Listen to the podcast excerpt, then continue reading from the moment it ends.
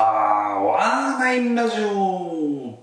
この番組はパワーナインゲームズのナインがじゃリャンリャンさん。リャンさんが しまんないじゃん。ほら名前変えると。リャンさんがえー、気ままにね勝手なことを言う番組です。ほらもうリャンさんのとこで全部狂っちゃった。皆さんいかがお過ごしだったでしょうか？パワーナインゲームズの、えー、リャンさんです。誰？ないんです。はい。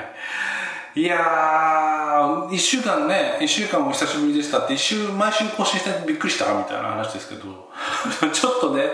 あのー、豆さを取り戻せたらいいなみたいなことでね、まあ、こういう余計なこと言わない方がいいんですけど、えー、更新しておりますということでパワーナインゲームズのラジオ担当ナインです。はいリアンさんです。もう名前だけで混乱すんじゃんね やっぱねダメダメだよ名前この企画はねあのよくないね。ね。はい。という自己否定が入りましたけどいかがお過ごしだったでしょうか。いやもうね僕の方は1週間今週あったことじゃないこともちょっと話そうと思うんですけどまあまあまったりまったりしすぎててね最近ねダメなんですよね。すごいあのいろんな意味でまったりしすぎていてというかねあの社会人に復帰できてないぐらいのレベルのねなんちゅうかねこうダメダメなんですよね。はい。まあ、ダメダメな話をね今日もしていこうと思うんですけれども、はい、今日もですねいつもの特設スタジオでね 収録しております。あのさこうあの俺気づいたんだ。あの ちょっと前にちょっと前にっていうことでもないけどちょっと前にゲームマーケットがあったでしょ。でゲームマーケットであの自分のねサークルの物品売ってもう終わりぐらいになったぐらいの時間にもみさんと会ったんですよ。ねあのポッドキャストで有名なもみさんと会ったんですけどあのもみさんと話をしていてもうお久しぶり久しぶりですねみたいなところから話をしたんですけどあのいつもねあんなとこで収録してみたいな話を振られた時にあの全然自分の 自覚が足りてないっていうことにね気づいた。僕の中でこの皆さんよくご存知のこの特設スタジオあの具体的に言うと自分のあの今僕は湯船に使ってね 湯船にこう分かります？この音分かります？これ蓋です。湯船の片っぽだけ蓋をして僕自身は湯船に浸かった状態で座ってねあの虚空にというか、まあ、あのマイクに向かって喋ってるんですけどもこの状態が僕の中では結構普通なことになるわけです。それがね異常だということを久々にそのもみさんとお話しして自覚したんですけども。具体的に言うとこのえっと風呂場というのが音響的にもねまあいいと、まあ、ちょっとエコーかかりすぎてる予感がある。このエコー消せないんですけどエコーかかりすぎてる予感はありますけども、まあ、こう僕がこんな結構ねいい感じで喋っても音が漏れない。で我が家その寝てる子供とかいますからそういう子たちに気にせずに喋れる。でまあ嫁さんにも気にせず喋れる。でかつその何あの騒音も逆から外からの音も入ってきづらいし自分の音も外も出づらいで防音室みたいなね収録室みたいな環境で考えれば最高なわけですよ。ただこの風呂場に普通にね僕があの座ってそのしゃおしゃべりするには寒いと。ということはお風呂場があったかい時間があるだろうと。一日の中でね唯一お風呂場があったかいねしかもあったかい液体に満たされてる時間があるだろうと。あそれなら寒くなくて収録できるだろうっていういろんな実利的な判断がくっついてあの長いことここでねこの我が家の特設スタジオで具体的に言うと僕は全裸ですけども 全裸でこう水を通させながらね収録してますけども僕の中ですごくいろんな実利的なことがくっついてまあそこは素晴らしい収録のタイミングだわ。ですわ。っていうことであの収録してるわけですわ。でねだからこのちょっとあの立ち返ってね普通の一般の方の気持ちに立ち返った時にそのラジオを全裸でお風呂で収録しているってことがどれだけのあの普通じゃなく感じるかっていうことに対してですねちょっと気が回らなくなっておりましたわ私っていうことをですねちょっと再認識いたしましたわ。うん。ちょっとサロメさんねあの VTuber 最近出てきてあのすごく人気があって僕もちょっと好きな VTuber のサロメさんのねの口調がちょっと映っているんですけれどもお嬢様言葉になってるんですけれどもまあねなかなかあの自覚が足りませんでしたわっていう話ですわ。はい。あのお嬢様言葉でじゃないですか「何々ですわ」ってやつ。ね。でその一方であの僕の昔の職場にいた、まあ、ちょっと古き古き良きというか古き、まあ、パターンっぽいオタクのね男性のね、えー、同僚がいたんですけどもうそいつのしゃべり口調が「何々ですわ」だったんですよ。あそれもやっときましたわみたいな。やそれは何々ですわみたいなことを言うんですけどこう書き文字にすると完全にお嬢様言葉なんだけどあのお相撲さん的なね「何々ですわ」ってこの 喋りもですわなってことに今日気づきましてちょっとそのお相撲さん型お嬢様みたいな謎の何言ってんだよみたいな感じですけどおしゃべりもちょっと面白いなとか思ったりしてました ちょっとお嬢様にもお相撲さんにもなりきれてませんわ。はい。まあちょっとそんなんでね。いやそのねえー、サロメさん VTuber のサロメさんがすごくお嬢様言葉でいろいろ言うのが面白くてですね。ぜひぜひあの気になった方はちょっとねサロメで VTube VTuber 調べてもらえばすぐ出れると思うんですけど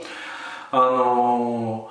ー、あまりにも口調が気に入っちゃってるせいで最近あの僕まあねあの時間潰してる感じ。でマインクラフト結構やってるんですけどマインクラフトバージョンアップしたばっかで。マインクラフトガンガンガンガン掘ってる時に脳内にね勝手に脳内サロメさんが現れて喋ってくれるんですよ。すごいカーナビみたいな感じ。わかんない。例えがわかんないけどマインクラフトカーナビみたいな感じで俺の脳内に住み着いてるあの偽物のね本物のサロメ様がいるってことだとすごいご迷惑かかりますから勝手に僕が作り出した偽の疑似人格 AI サロメ様みたいなわかんないやつ。ザロメ様かもしれないですけど偽物ですから。ザロメそのザロメ様がすごい喋ってくれるんですよ。僕バイクラやってると。あこんなところにああ鉄がありましたわ。ここは鉄鉄の楽園ですわ。みたいなことずっとね俺の脳内でサロメ様が喋りながらすっごいマイクラができるんでマイクラがすっげえはかどるんですよね。そんな話って。バージョンアップしてマイクラがあのマインクラフト全然やられてない方もあのリスナーの中にいると思うんですけど、まあ、超有名タイトルですよね。あの四角いあのキューブみたいな形で作られた世界の中をどんどんどんどん自由に冒険できるマインクラフト。でバージョンが上がりましてどうなったかっていうとあの地面の奥の方を掘っていくと、えっと、新たなエリアというかが発生するようになってでそこに、まあ、ちょっとすごいふわっと喋ってますけどね。あのなんていうんだろうな。足音とか立てると反応する謎のブロックみたいなのが誕生して。それがなんか通報ブロックみたいなのがあってそれにビビンって通報がいくと謎のね新しいボスウォーデンっていうボスが出てくるようになったんです。ボスっていうかまあモンスターなんですけど別にあのボスモンスターみたいな扱いじゃないんで。そのウォーデンがもうゲロ強いとすぐ強いと。しかもあの驚いたんですけどそのウォーデンが出てくるとウォーデンの周囲が暗闇状態になっちゃって強制的にもう真っ暗に近くなっちゃうと。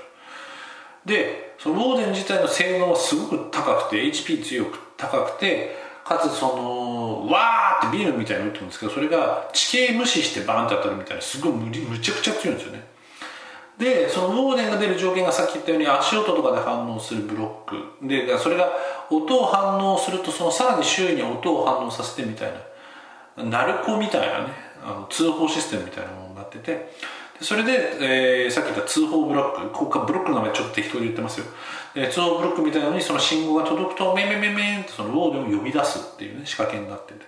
まあ、要するに通報システムですね音による。でそれが地下深くの暗いとことかに設置されてて設置っていうか自然発生しててでそれをに反応させちゃうとウォーデンが召喚されると。ウォーデンが召喚されると強制暗闇になるし、えー、その貫通ビームみたいなの持ってくるしその貫通ビームの威力もめちゃくちゃ強いと。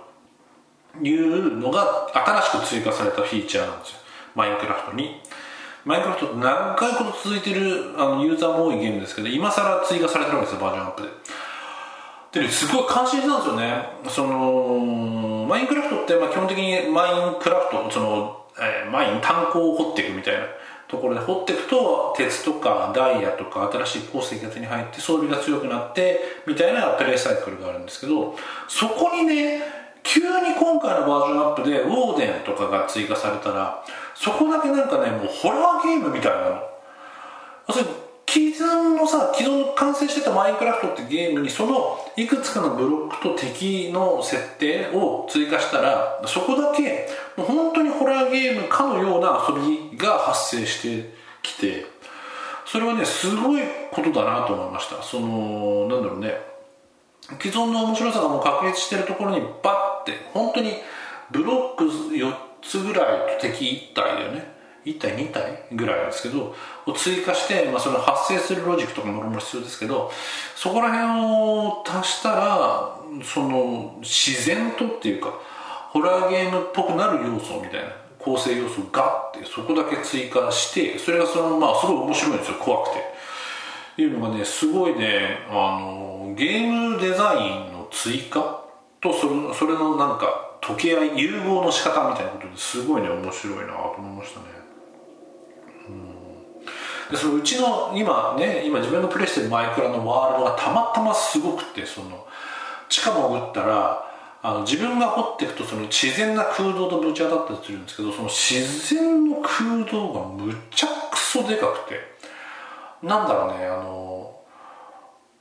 びびっくりするぐらい。もうでそれをずっとねあの明かりを自分でボンボンボンボン置きながらどんどんどんどん探索してるんですけど探索しても探索してもどんどんどんどんどんどん奥があるし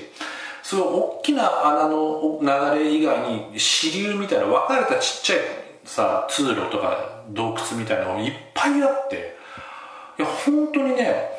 ここまでこうそれが自然自然っていうか何自動生成的に作られてるわけですけどそこはさらにすごいことですけど本当すごいなと思いながらずっとマインクラフトしちゃうっていうね。話ですわ いやマイクラがね面白くてね。っていうのとあと今日ねしたかったもう一つの話が、えっと、映画を見てきましたって話ですね。はい。もうあのツイッターの方であの喋ったというかツイートしたんでご存知の方いるかもしれないですけども派遣アニメっていう今やってる日本の映画ですね。邦画がやってましてこちらをですねついちょっと前に見てきましたと。でこの話をしたいなと思って。で派遣アニメっていうそのタイトルの映画がどういう映画のストーリーかというと、まあ、んまネタバレしない範囲ぐらいで言いますけど、まあえっと、主人公はアニメの監督新人監督これが第一作だよみたいなこの新人監督の女の子なんですよね。え斎藤瞳っていう女の子なんですけどでその子が監督を初監督やるアニメ作品「サウンドバック」っていう名前のアニメ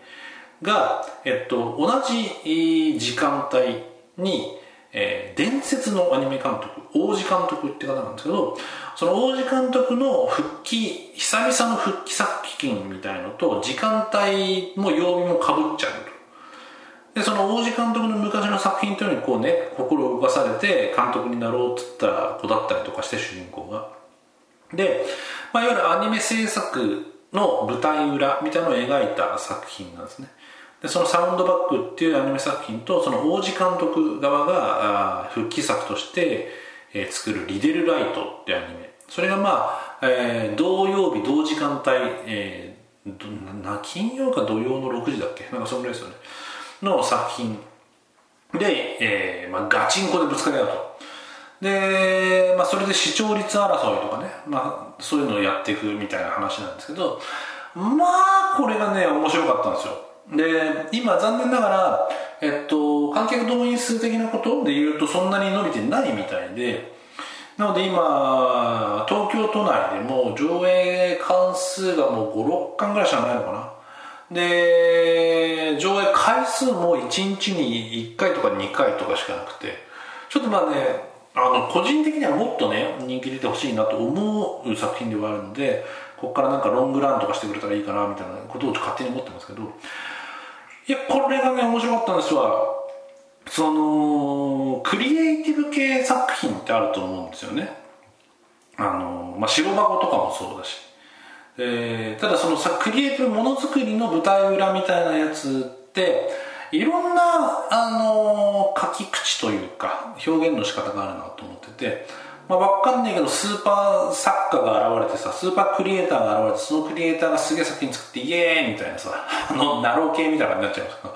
そういうやつもあるしえっと白箱は比較的その各スタッフだよね。スタッフメンバー制作進行が主人公ですから、えー、各スタッフとのやり取りだったりアニメ全体の思いやりというかその思い入れみたいのが描かれた感じの作品だったんですけど今回のその派遣アニメがに関してはその主人公は監督ライバルもライバル作品の監督。でそのコンビとなるキャラクターはお互いプロデューサーなんですよね。斎藤瞳ってその主人公の女の子の相方にあたるのはあそのサウンドバックってアニメーションのプロデューサーですね。雪代プロデューサー。方が相方だったりリデルライトの王子監督もその相方として出てくるキャラクターはかや子さんっていうプロデューサー女性の方だったりするんです。でえっと邦画日本の映画ですけど基本的にあんまりね恋愛表現みたいなのかなりなくてあのもう作品のクリエイティブの方にバンバンバンバン注力する感じなんですけど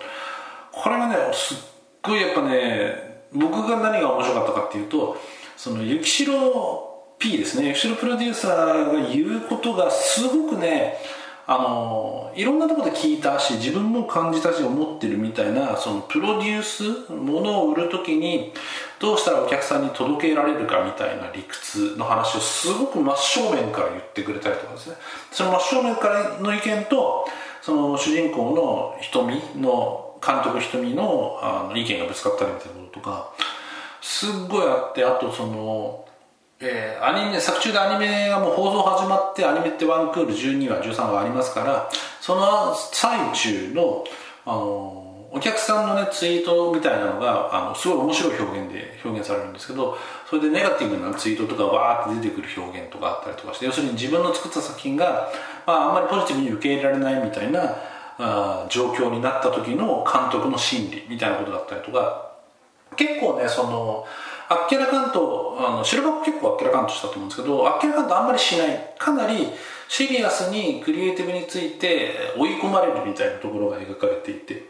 そこがねあの珍しいしあの、まあ、売れな 売れあんまり売れないよね みたいなことも感じなくないんですけど非常に面白く感じました。うん。でねこの話をね実はその自分のうちの会社のね雑談でちょっと言ったりしたんですよ。その派遣アニメ面白いよっていう話をしたんですけどそしたらうちの会社にいる4年目ぐらいの、子がいてその子も見たと、えー、派遣アニメ見ましたって話をしたんですけど残念ながらその人は派遣アニメピンとこなかったんだと。白箱とかはすごく好きなんだけど派遣アニメはなんかあの視聴率争いとかなんだかんだみたいなところももう今ってあのテレビより配信が優位な時代だしちょっと古いなと思ってみたいなすごい現代っ子みたいなこと言うなと思って、まあ、若いんで現代っ子なんですけどあのいうご意見をいただいたりとかして。でその子自身が言ってたのがあの苦しみとか悩みとかそのいろんなそのプロデューサーの言ってることとかも正直ピンとこなかったんだと。で思うに自分はその今あまだこの会社で働いてていわゆるそのパーツパーツみたいなところえー、アニメで言ったら絵を描くみたいな絵を依頼されてこの絵描いてねって描くみたいなことはしてますけどそのもしかしたら自分がもう何年か経ってもうちょい上流工程を仕事としてやったりするともうちょっとその共感できたのかもしれないみたいなことをおっしゃっていてそれはねちょっとあるのかもしれないなと思いました。でそれはあるそこがあるということは要するにそのこの作品に関して金銭がバーンと触れる人の人数の少なさよっていうこともちょっと思いましたね。いやーどうなんだろうな。職位職位はともかくなんかやっぱ作ったことがある、えー、自分のクリエイティブとして何かをリリースしてそれがお客さんから反応があったりなかったり悪い反応があったりあと自分が作った人間だという観点でもって他人の作ったクリエイティブを見たことがあるとかそういうところにえー、頭を突っ込んだことある人ならばすごい多分共感できるんだろうなっていうのは確かにねその通りだなと思いました。だからいやそうね。あの僕自身僕に対しては刺さったと。誰かに刺される僕には刺さったって話なんですけどうんもしかしたらすごくストライクゾーンあの狭めなのかもしれないですね、え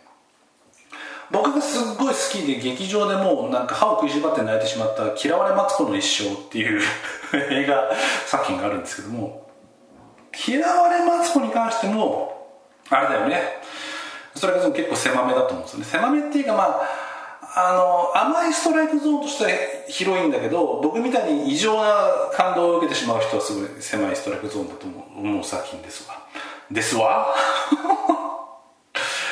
なので派遣アニメに関してはこの逆に言うとラジオこのラジオ聞いてくださってるような方まああの 知り合いがすごくいっぱい聞いてくれてるんですけどその知り合いの多くがボードゲーム作ってるような方が多いんですけど そういうような人たちに関してはすごくねあのいろいろ感じるところはあるんじゃないのかなというような作品で非常に面白かったです。僕はねその雪城プロデューサーがもう最最後最後まで全編通して一番好きなキャラクターになってしまいましたね。あのなんだろう体温低そうな感じがいいね。あの なんだろうね。感情によって上下しないで正論を言うというかもうなんかあのロジ非常にロジカルなところがある方でキャラクターで。すごくね面白いなと思いました。うん。派遣アニメはですねえっと、まだ全然上映してますが映画館は水曜日ぐらいに切り替わっちゃうんだよね上映作品。なんで来週の水曜日ぐらいにはさらに関東でも上映館が減るかもしれません。で、まあ、奇跡のようにですね今週すごくあの客入りがいいとこあるとロングランだったりとかまあ、上映関数とか上映回数が増えるってこともなくはないと思うんですけど、まあ、今がねいろんな、あのー、お客さん呼べる映画が多い時期なんでなかなか復活するほどのパワーは難しいかなと思いつつ非常にあの面白い作品だったんでその派遣アニメってその作品の中で作中作としてさっき言った「サウンドバック」って作品と「リテルライト」って作品がアニメ作品がね描かれるんですけどその両方の作画とか動きとかもすごくいいのでまあ、アニメ好きアニメ制作好きみたいな方もですねぜひぜひ見てもらえれば楽しいんじゃないかなと思ったりしておりますよと。いうことで、ね、ぜひぜひ行こう派遣アニメのコーナーでした。終わりの時にコーナー行ってどうするんじゃいって感じですかね。いやいやそんな感じでしたね。えー、まあ基本的に派遣アニメの話がしたかったみたいな感じですね。だ本当はその派遣アニメを見た人とまああの全全部ねネタバレありでバーって喋れても面白いかなと思ったんですけどまあその前に自分はあのポッドキャストがあっただろうということでね ポッドキャストの方でちょっとね思いの丈をね喋らせていただきましたという感じでしたわ。はい。いや最近どうしてるみたいな話でもう一つあってあのー、ああでももう今終わっちゃったかな。あのー、任天堂スイッチのソフトのセールでえっ、ー、とね、タイトル直球のタイトル、麻雀ってタイトル、麻雀ライトかな？あ、でもセール終わっちゃってるかもしれない。ディーズリー・パブリッシャーさんの麻雀ライトだか麻雀だかっていうタイトルが100円ぐらいだったんですよね。任天堂スイッチのダウンロードソフトで。で、自分の任天堂スイッチには麻雀はダウンロードしてなかったんで、まあ、久々に麻雀とりあえず落としとけば、まあ、いつでも麻雀できるしとか思って麻雀のソフトダウンロードしてポチポチね、えー、1人でも CPU3 人で遊べるしその100円麻雀でもその他人ともプレイもできるよみたいなやつなんですけど久々にね麻雀やりましたわ CPU 戦だけどね。麻雀ってさそのなんだろうね。まああのー、まあ、トランプに近いっていうと順順序逆かもしれないですけどあの絵合わせ系のゲームだからかなり運に影響されるゲームだし、まあ、ドイツボードゲームの文脈的な話で言いますよ。形で言いますけどすっごい運の高いゲームだしその戦略性っていうのはあの相手の捨て牌を見るとかあとまあその役がどういう役があるからそれにどっちの方が近づくかとかいう要素はあるものの、まあ、基本的には運に振り回される。引きにね引き運に振り回されるゲーム。だと思うんですけど、まあ、すごいねあの国民的なゲームでしょうなと思いますわ。その囲碁将棋みたいなさいわゆるランダムが全くないけども、えっと、毎回毎回その再現性というか盤面があお互いの意思によって変わることによって永続性というか深みが担保されているゲームも人気がある一方で麻雀でねもうめちゃくちゃランダムに支配されて、まあ、それでも上手い人はもちろん上手いんですけどるゲームでこんなにその国民的なね人気があるのはすごいなっていうのを改めて思ったりねしましていや当たり前のこと言ってるんですけどね。まあ TCG トレーディングカードゲーム僕マジック・ザ・ギャザリングすごい好きなんでずっとやってましたし今もあのパソコンのねマジックアリーナやってますけども TCG なんかはランダムとはいえ自分で組んだ山札っていうその、えー、ランダムじゃなくて戦略を先に練った上でランダムが来るじゃない？麻雀なんか本当に共通の山札引くだけだから純ランダムにだいぶあの翻弄されるゲームだと思うんですけどまあでもやっぱやってて面白いんだよね。その純ランダムだからこそ引いた時にあ間入ったとかここ来たわとかこっち来るの？みたいなことが純ランダムだからこそ意味があるみたいなことがあっていやいや面白いなと思いました。麻雀みたいなでももうちょっとなんかドイツっぽくしなくてもいいんだけどなんか違うゲームみたいのも面白いかもしれないですね。ドイツゲームの文脈に持ってっちゃうと坊主めくりみたいなのに近づいていっちゃうんでまあ相性悪いと思うんですけどまあなんか面白いことできないかなってちょっと思っちゃったりしましたね。うん。いや麻雀不思議だなと思いましたって話なんですよね。その面白さについて。で純ランダムでできてるのに面白いみたいなので言うとまあトランプとかさトリックテイキングみたいなのもまあ基本的にはほぼほぼ純ランダムとはいえカード引いてこないですからね。基本的に配り切りから始まるんで、えっと、そこからの戦略しか存在しないんで全然ランダムに、えー、支配されるゲームじゃないんですけど、えー、麻雀みたいなラ純ランダムで面白いゲームって何かなまああれかさっきまで言ったマインクラフトとかも一応純ランダムっちゃ純ランダムなんですよね、まあ、生成されたワールドを冒険するっていう意味では。あなんかあるんでしょうね。その純ランダムだけど面白いコツみたいなこと。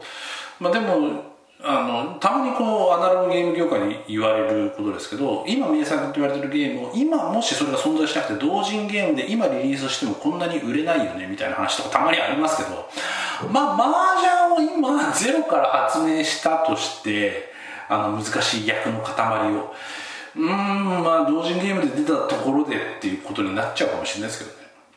まあとはいえあれだけの複雑さおよびランダムに支配されているものが受けるということは面白いなと、まあ、ちょっともう一つ言うと麻雀が受けてる要素の一つとして賭け麻雀みたいな要素があってあのギャンブルの世界は純ランダム最高の世界なんで純ランダムなし疑似ランダムみたいなところでまあそこの読み合い、まあ、運の読み合いみたいなことが成立するのは基本的にはギャンブルの世界でそこはなぜかというとお金がかかってるからこそ意味があるみたいなところがあるんでお金がかかんない。そのゲーム内で完結してしまう資産しか存在しない時に純ランダムが出てくるとまあランダムだよねって言って終わりになっちゃう。パターンが非常に多いので現代ではね。あまあそこら辺の落差も含めてあのー、なんか麻雀っぽいゲーム面白いの作れたらなちょっとちょっとモニモニ思ったりしました。またトライしてみようかなと思います。はい。まああのね9作作んなきゃいけないんでね。はい。はい。ということでした。というわけで、えー、かなり取り留めもない話がだいぶ入りましたけどまあえっと派遣アニメが面白かったよということでね。派遣アニメが面白かったよって言われるとまず派遣って何なの？何？派遣社員みたいな話とアニメアニメやってんの？今何,、ね、何時にやってんの？今コンクールにやってんの？みたいなこととかすっごい大混乱するのもすごい派遣アニメってタイトルよくないなと思うんですけど派遣アニメっていう映画、ね、派遣アニメっていう映画面白いよっていうことでしたとということで、えー、だらだらとすみませんね、お耳もお貸しいただきましてありがとうございました。えー、今回のお相手もパーナインゲームズのラジオ担当9でしたということで、えー、ありがとうございました。まあ、またね、気ままに更新してますんで、よろしくお願いします。ということでした。では、ですわ